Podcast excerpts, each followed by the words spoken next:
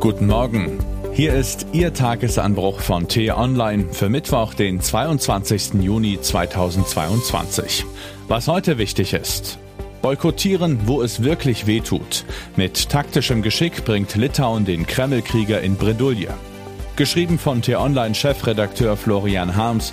Unter Mikrofon ist heute Axel Bäumling. Wir setzen nur um, wir führen nur aus, ist die bürokratische Botschaft, die zurzeit aus dem kleinen Litauen im Baltikum zu hören ist. Was die EU beschlossen habe, trete nun planmäßig in Kraft. Sanktionen, mit denen Russlands isolierter Außenposten Kaliningrad boykottiert wird.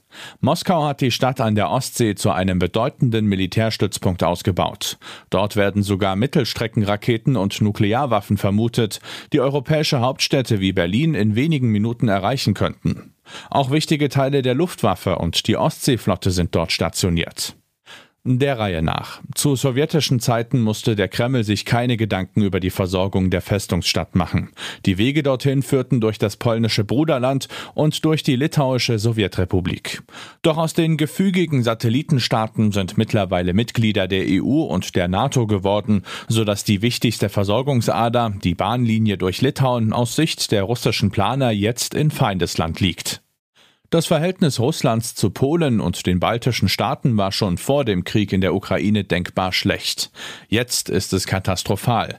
In den Propagandatalkshows des russischen Fernsehens kann man sich täglich von den Gewaltfantasien der Kommentatoren berieseln lassen, die von Invasionen, Militärschlägen, detonierenden Atombomben faseln und mit besonderem Enthusiasmus über die baltischen und die polnischen Nachbarn herziehen. Ein Abgeordneter aus Putins Partei brachte im Parlament einen Gesetzentwurf ein, der Litauen die Unabhängigkeit aberkennen will. Wenig überraschend also, dass die Balten und Polen sich vom Moskauer Regime massiv bedroht fühlen, die Ukraine im Abwehrkampf rückhaltlos unterstützen und einen harten Kurs gegenüber Russland verlangen. Oder eben gleich Nägel mit Köpfen machen. Denn Litauen hat nun den Hammer niedersausen lassen und die Versorgungsader nach Kaliningrad demoliert. Das Sanktionspaket der EU, das den Export zahlreicher Güter nach Russland verbietet, lässt sich nicht nur auf Lieferungen aus der Gemeinschaft, sondern auch auf Transporte durch sie hindurch anwenden. Also auf den Eisenbahntransitverkehr, der aus Russland durch Litauen ins ebenfalls russische Kaliningrad rollt. Die Hälfte aller Lieferungen sei betroffen, jammert der dortige Gouverneur. Ersatzweise sei nur noch die Versorgung über den Seeweg möglich. Kreml-Trompeter Dmitri Peskov schäumt vor Wut und droht mit gravierenden Konsequenzen. Nicht zum ersten Mal seit dem russischen Überfall auf die Ukraine kehrt nun die Angst vor einer direkten Konfrontation zwischen Russland und der NATO zurück. Begründet ist sie diesmal zum Glück nicht. Man darf zwar sicher sein, dass Putin sich eine Retourkutsche einfallen lassen wird, derzeit bittet man allerdings noch um ein wenig Bedenkzeit, denn militärische Optionen jenseits der Drohgebärden sind für Moskau nicht drin. Russische Soldaten aus der Region sind nach Süden in die Ukraine verlegt worden, wo sie angesichts hoher Verluste dringend gebraucht werden. Die Zeichen deuten darauf hin, dass Putins Generäle mittlerweile wieder mit einem Erfolg in der Ukraine rechnen, aber nur unter größten Anstrengungen. Eine Auseinandersetzung mit der NATO allerdings fände in einer anderen Liga statt. Entsprechend hat der Kreml darauf geachtet, ein direktes Einschreiten der NATO zu vermeiden. Keine Rakete und kein Sabotageteam haben sich bisher in Richtung der polnischen Logistikzentren verirrt, wo die westlichen Waffenlieferungen an die Ukraine umgeschlagen werden.